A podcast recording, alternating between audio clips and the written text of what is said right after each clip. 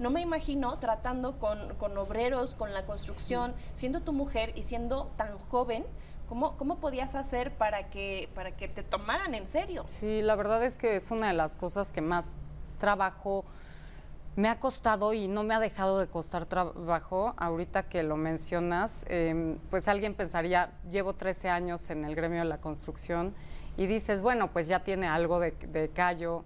Eh, justo me acaba de pasar hace unos meses que em, un, un, un colaborador eh, en la obra em, me vio y yo di dos, tres indicaciones y me faltó al respeto. No le gustó que le diera indicaciones. Entonces, bueno, pues por supuesto que lo tuve que, dar de baja y, me impresionó cómo, cómo, él no quería hacerme caso a mí por ser, eh, por ser una mujer que estaba dando indicaciones. Entonces es algo que no nos deja de pasar. Eh, ahorita que vemos el tiempo para atrás me dicen, pues la verdad es que yo pensé que tú no la ibas a hacer, o sea, tenías 28 años, mujer, ¿cómo ibas a llevar al frente el gremio de la construcción en Querétaro? O sea, no era la primera mujer, ¿no? Presidenta aquí en Querétaro, en CEMIC Nacional ya había habido en otros estados mujeres, pero sí la más joven que había habido en la historia. Entonces, también la juventud fue un hecho que también causó mucha incertidumbre en algunos constructores.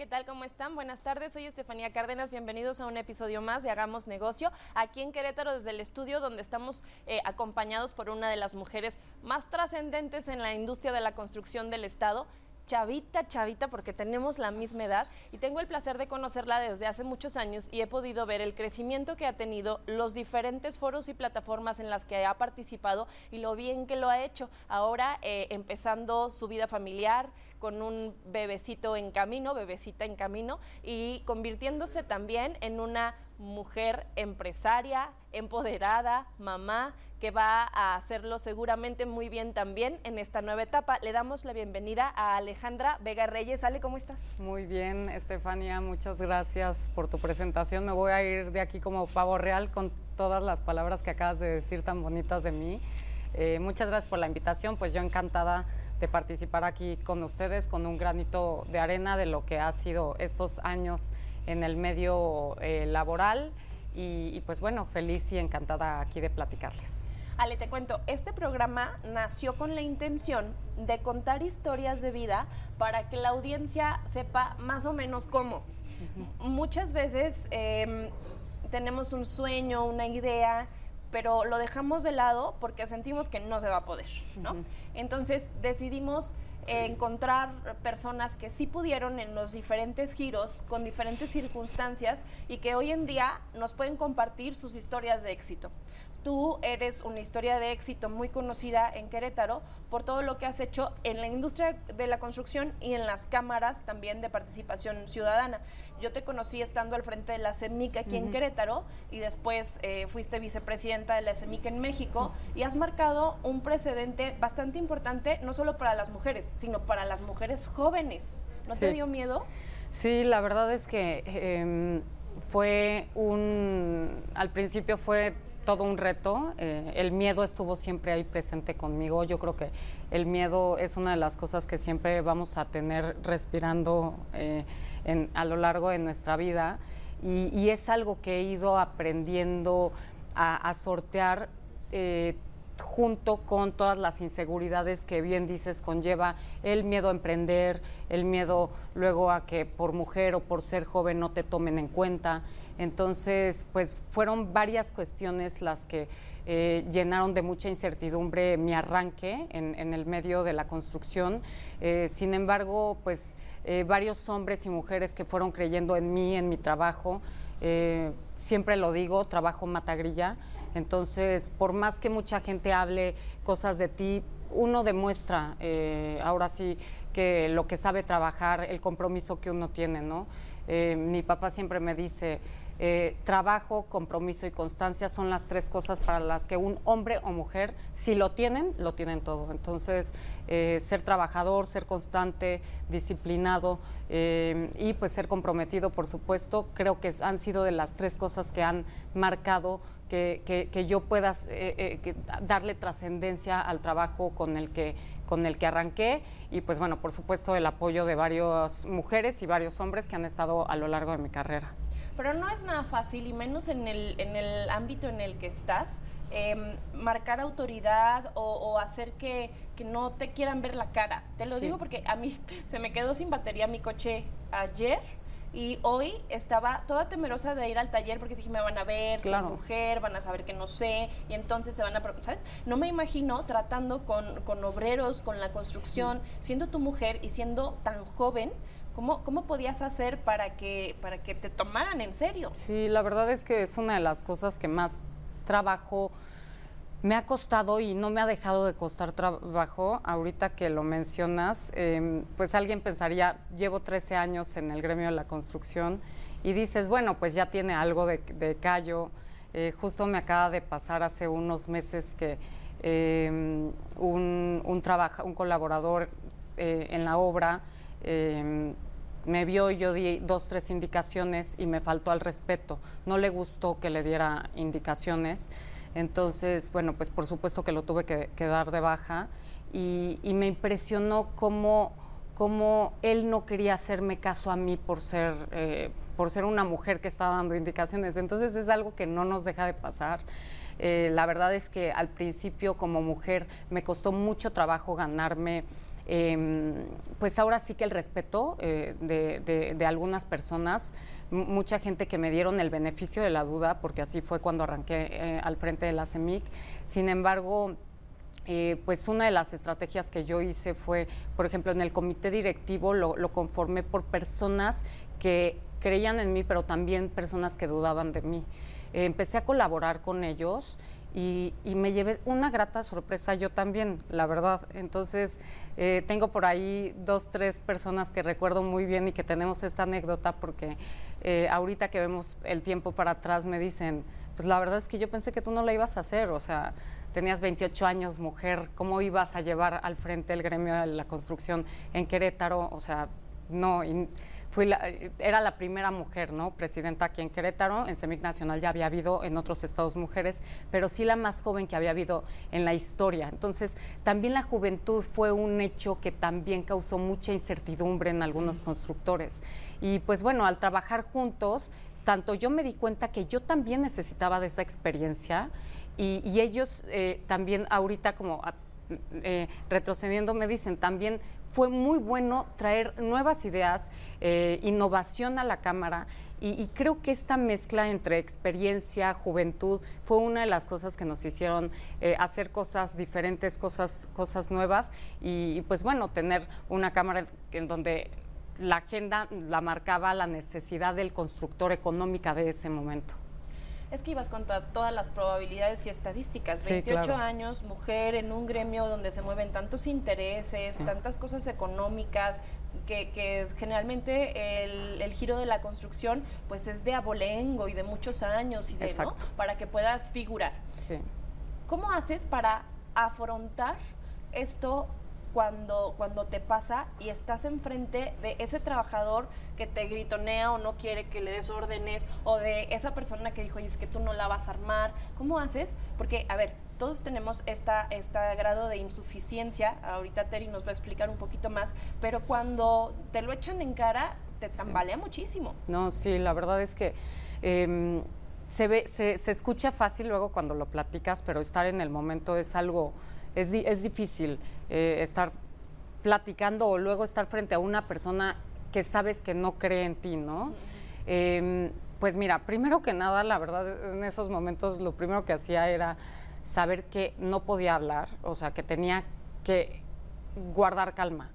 Em, yo, una de las cosas que me pasó, por ejemplo, cuando arranqué en el gremio, em, me recuerdo muy bien que eh, pedí una cita a una arquitecta que en ese momento era importante que te conociera porque eh, pues era importante presentarle tu empresa para empezarla a promover eh, y pues bueno, que, que, fuera un apoyo para empezar a promover tu empresa tanto en obra pública como en obra privada. costaba muchísimo trabajo sacar cita con ella, la saqué y me acuerdo perfecto que me dejó tres horas esperando afuera de su oficina y estuve tres horas para que saliera la asistente y me dijera que no me iba a poder recibir la arquitecta. Entonces esas fueron de las cosas que me rompieron el corazón. Y sí en, ese momento y en los momentos como que tú dices, decía, sí había veces, sí hay veces que quieres tirar la toalla, o sea, hay veces que dices, ¿para qué tengo que, o sea, no, no, no, ¿por qué me debo como seguir con, este tipo de situaciones, ¿por qué aguantar eso, no? Y yo creo que la clave, Estefanía, es siempre seguir adelante. Eh, siempre va a haber personas que nos van a cerrar las puertas, siempre va a haber personas que no creen en nosotros. Eh, yo, yo creo, y hay una frase que a mí me encanta de Churchill, que dice, eh, el éxito está en ir fracaso tras fracaso, fracaso tras fracaso si continúas, siempre vas a llegar, va a haber algún punto en el que llegues al éxito. Entonces, tener es, eh, eh, ahora sí que esta tolerancia a la frustración eh, es lo que a mí se me hace la clave para poder conseguir nuestras metas y, lo que queremos. Ahora sí que ser resistidores. Sí, pues sí, la resistencia y la persistencia. Hay otro tema complicado que yo me imagino en el mundo de la construcción, que es el vender. Cuando te enfrentas a la competencia y, para que te asignen una obra, pues hay un abanico de posibilidades donde tú eres una de ellas, pero eres la mujer, eres la jovencita, eres la que tal vez no tiene tanta influencia como los demás o, renombre o lo que sea. ¿Cómo, ¿Cómo hiciste para ir escalando y para ir generando ventas en el tema de la construcción? ¿Cómo puede nuestra audiencia abrirse paso? Sí, la verdad es que en el tema de la juventud es muy chistoso porque siempre dicen, ¿no? Hay que darle oportunidades a los jóvenes, ¿no? Eh, que, emprendan. Pero a la mera hora llegas y, pero ¿cuál es tu experiencia? ¿No? O sea, necesito conocer qué has hecho, cuál es tu experiencia para contratarte. No, pues es que tengo una empresa de nueva creación, entonces como, como que hay esta disyuntiva y en la construcción, por supuesto, pasa, ¿no? Por ejemplo, para hacer obra pública, ¿no? Necesitas sacar tu padrón de contratistas, pero como joven, si no tienes contratos, no puedes respaldar ninguna de las especialidades que te dan. Entonces, sí te quieren dar obra, pero al mismo tiempo está esta contradicción porque pues si no tienes el padrón de contratistas no puedes participar en las licitaciones públicas. Entonces, em, mira, la verdad es que em, desde que me gradué eh, y, constituí mi empresa, eh, entré a la CEMICA, la Cámara Mexicana de la Industria de la Construcción, eh, para mí las cámaras, como bien lo dijiste, eh, he estado participando en varias cámaras. Ahorita pues en la CEMIC soy expresidenta y consejo consultivo, estuve de vicepresidenta de CEMIC Nacional, estoy en el consejo de Coparmex eh, como consejera titular y creo yo fielmente que las cámaras son una plataforma muy importante. Yo me metí a la CEMIC, me metí al grupo de jóvenes empresarios y lo que empezamos a hacer ahí fue una red de negocios entre los jóvenes empresarios.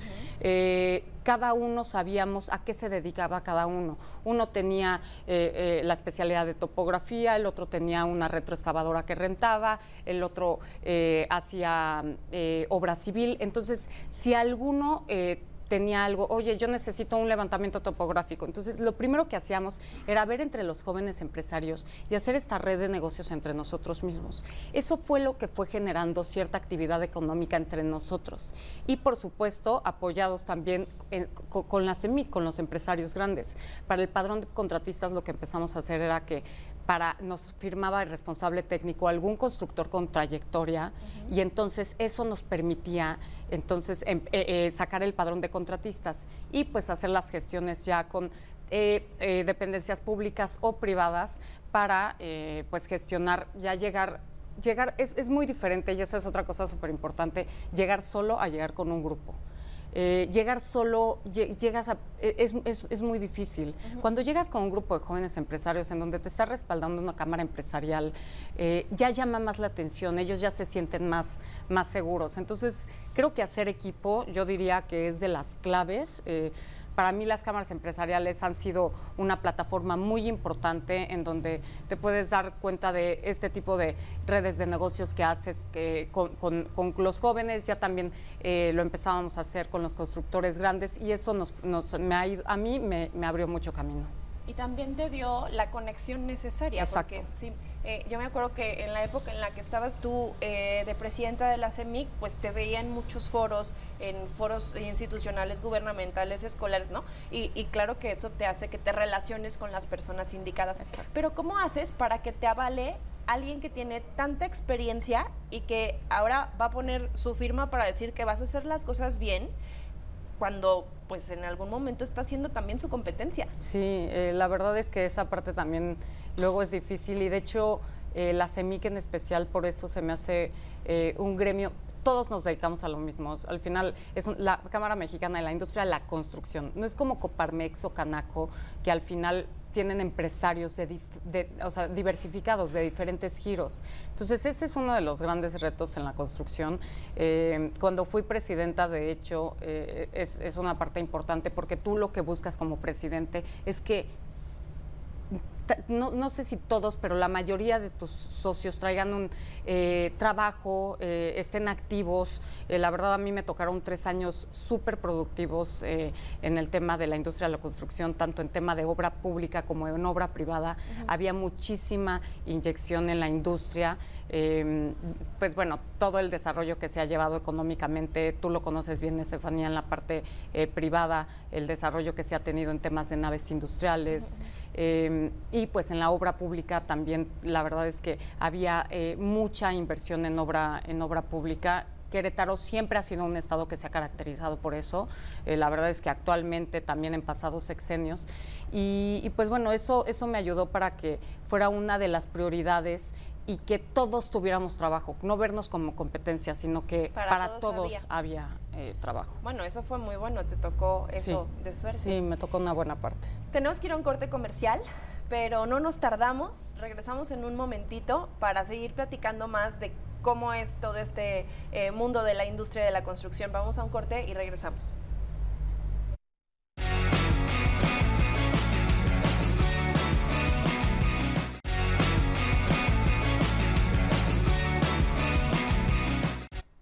Bienvenidos de regreso, soy Estefanía Cárdenas. Estoy platicando con Ale Vega del mundo de la construcción para mujeres jóvenes y todas estas plataformas que existen y que te permitieron hacer una trayectoria un poco más apoyada, más construida por, por las personas que estaban alrededor tuyo.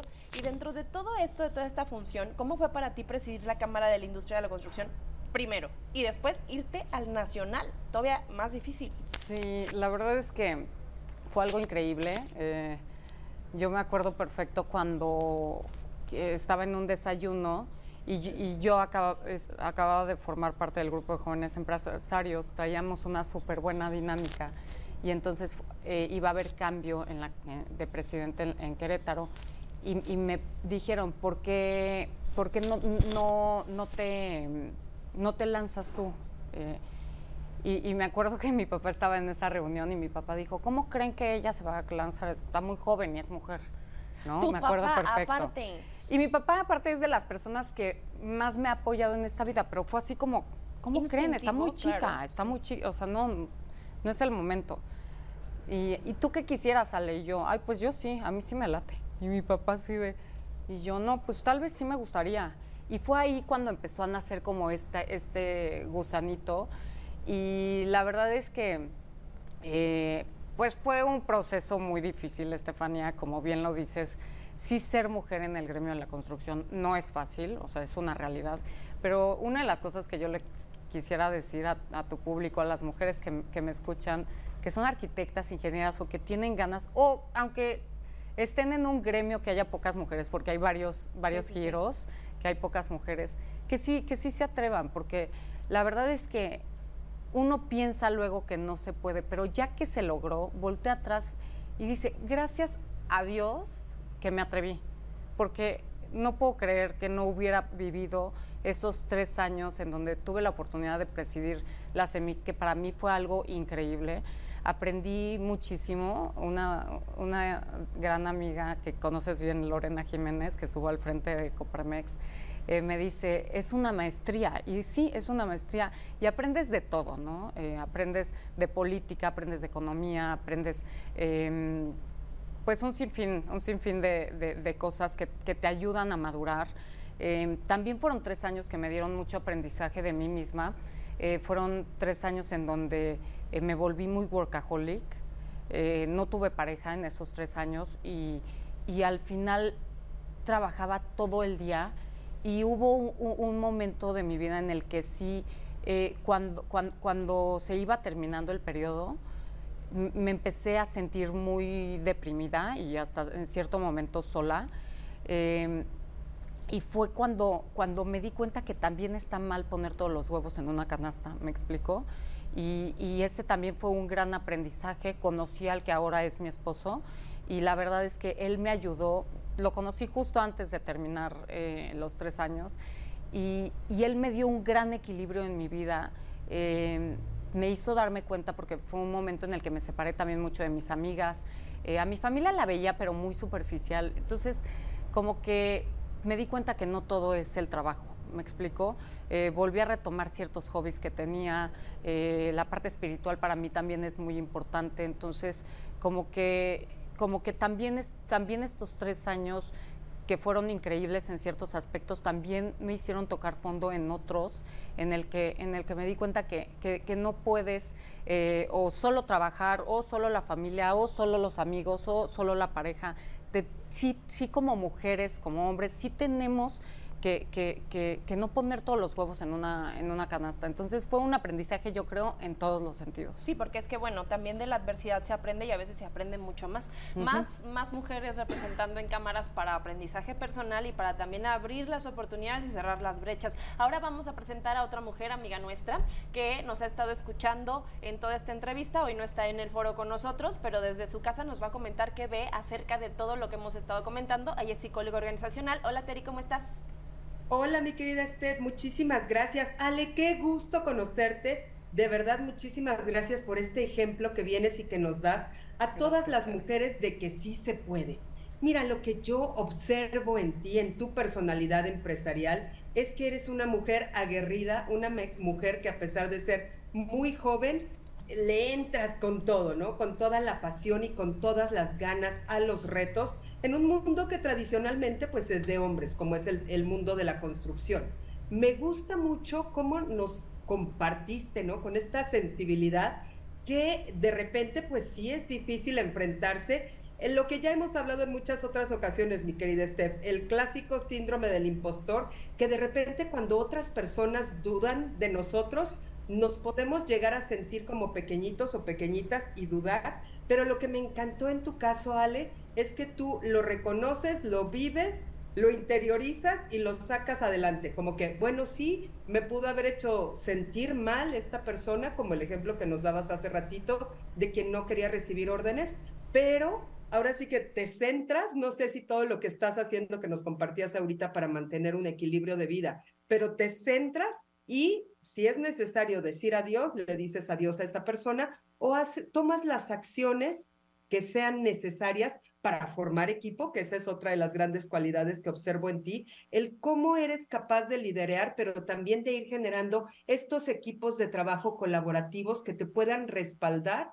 para tener esos resultados que tú quieras. Entonces, bueno, pues tenemos muchas preguntas de la audiencia. Yo nada más te quiero comentar ahorita de una. Raquel Landgrave, que nos está viendo, le mandamos un abrazo aquí en Querétaro, nos pregunta, ¿qué le puedes recomendar a alguien que como mujer que quiere destacarse, no en la industria de la construcción, sino en cualquier industria, en cualquier empresa? Al contrario. Y pues... Eh ¿Qué les puedo recomendar? Bueno, eh, definitivamente que no podemos solos, o sea, tenemos que hacer equipo. Eh, yo por eso creo fielmente en las cámaras empresariales. Eh, es una de las cosas que siempre recomiendo a los jóvenes o a los nuevos empresarios, porque hay nuevos empresarios que no son jóvenes, pero que están emprendiendo creo que hay mucha oportunidad en las cámaras empresariales, haces equipo con empresarios, es eh, como dice Estefanía, en donde te puedes empezar a dar a conocer y a mí es algo que para mí fue fundamental para salir adelante. Entonces, eh, es una de las recomendaciones que doy. La otra es que no le tengan miedo al fracaso. Eh, creo que hemos nacido mucho con este miedo de, es que si fracaso van a hablar de mí, es que si fracaso mis papás se van a decepcionar de mí me encantaría que desde chicos nos enseñaran a que el fracaso siempre nos va a llevar al éxito. De hecho, el fracaso, o sea, es después de ahí viene el aprendizaje, siempre después del fracaso. Entonces, yo muchas veces, la verdad es que a, lo largo de estos 13 años, después de un fracaso, o sea, los fracasos yo ya los veo hasta positivos. Entonces, no le tengamos miedo al fracaso, van, porque va a pasar aparte, vamos a fracasar. El punto es seguir adelante. Me encanta, me encanta esto que nos compartes porque es totalmente cierto. Yo estoy convencida que cuando se dan los mayores aprendizajes es cuando estamos incómodos. Y el fracaso precisamente nos pone en esa incomodidad. Pero este ejemplo que tú nos das es maravilloso como para que lo adoptemos siempre para nuestra vida. Si fracasamos, si nos equivocamos, no pasa nada. Es solamente una manera más de aprender y de seguir creciendo. Ale, pues un gusto de verdad el haberte conocido. Te mando un beso y un abrazo, mi querida Steph.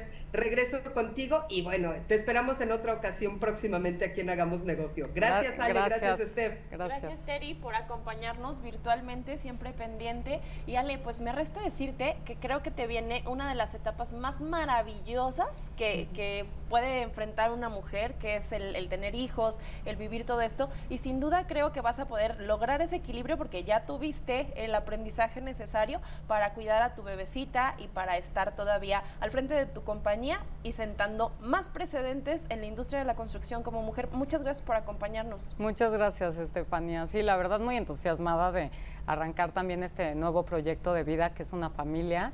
Eh, con muchas ganas, incertidumbre, eh, también miedo, por supuesto, como siempre digo, el miedo siempre ahí está, pero pues feliz de formar una familia y por supuesto va a ir tomado de la mano de, de, mi tema laboral. Yo no voy a dejar de trabajar. Eh, entonces, pues ahí seguiremos y ya sabes que estoy a tus órdenes. Muchas gracias. Creo que eh, hemos aprendido mucho de ti. Yo que tenía el, gusto de conocerte antes, ahora he aprendido mucho más y me encantará estarte viendo en cada una de estas etapas de, la crianza, desde bebecitos hasta cuando empiezan a crecer, que te decía que se pasan súper rápido porque sé que lo vas a hacer muy bien. Y bueno, nada, más que agradecerte, despedir a nuestra audiencia y decirles que te pueden encontrar en diferentes medios de contacto. No sé si quieras compartir compartirnos tus redes sociales? Sí, claro que sí. Eh, por Facebook, Ale Vega Reyes, y en Twitter, Ale Vega, arroba Ale Vega Reyes. Muchas gracias. Pues bueno, tenemos un ejemplo aquí de una mujer que ha tenido éxito en una industria tan complicada como lo es la industria de la construcción y que ahora enfrentará uno de los retos más importantes de su vida. Muchas felicidades, Ale. Muchas gracias a todos ustedes por acompañarnos. Nos vemos el próximo jueves en un episodio más de Hagamos Negocio con más historias, con más experiencias, trayectorias y que podamos motivarnos como hoy nos has motivado. Muchas gracias. Gracias a ti, Estefanía, a ti y a toda tu audiencia. Gracias. Nos vemos el próximo jueves. Hasta la próxima.